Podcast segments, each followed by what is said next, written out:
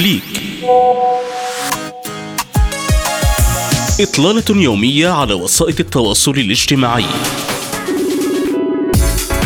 أخبار مختلفة نقاشات مجتمعية منوعات وطرائف.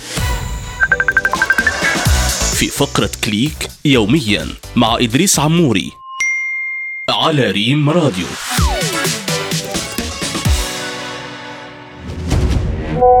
نقاش افتراضي. في مواجهة عدم ثقة السلطات العامة الأوروبية تبحث منصة تيك توك عن شريك لضمان عدم نقل بيانات مستخدميها إلى الصين على غرار الإجراءات المتخذة في الولايات المتحدة. وقال نائب الرئيس المسؤول عن السياسات العامة في أوروبا ثيو برترام لدى الحكومات الغربية مخاوف حقيقية بشأن الصين وبالتالي كوننا شركة أسسها صينيون فإننا نتحمل مسؤولية إظهار كيف نضمن بيانات مستخدمينا. ويسعى تطبيق تيك توك لمشاركة الفيديوهات الذي يتمتع بشعبية كبيرة والمملوك لشركة بايت دانس العملاقة إلى تقديم ضمانات بعد قرار المفوضية الأوروبية حظره من أجهزة موظفيها المخصصة للعمل مشيرة إلى مخاوف تتعلق بأمن البيانات. تدوينات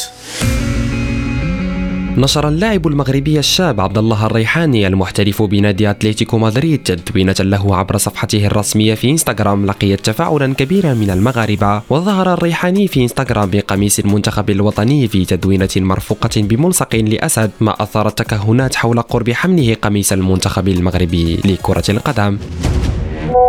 منوعات مع ازدياد أهمية وسائل التواصل الاجتماعي بحياتنا اليومية باتت الخدع البصرية حاضرة دائما على الصفحات. وفي تحد جديد أثارت صورة وهم بصري حيرة المستخدمين بسبب ما تقدمه من خداع للعين وللعقل معا. فالصورة تظهرك وكأنك داخل نفق مظلم وفقا لصحيفة ديلي ستار البريطانية إلا أنه بمجرد التحديق في مركزها لثواني معدودات ينجذب عقلك تماما وكأنك تدخل نفقا مظلما. ومع مرور الوقت يزداد دخولك غير الحقيقي بالنفق رغم أنها صورة ثابتة. كليك. إطلالة يومية على وسائل التواصل الاجتماعي.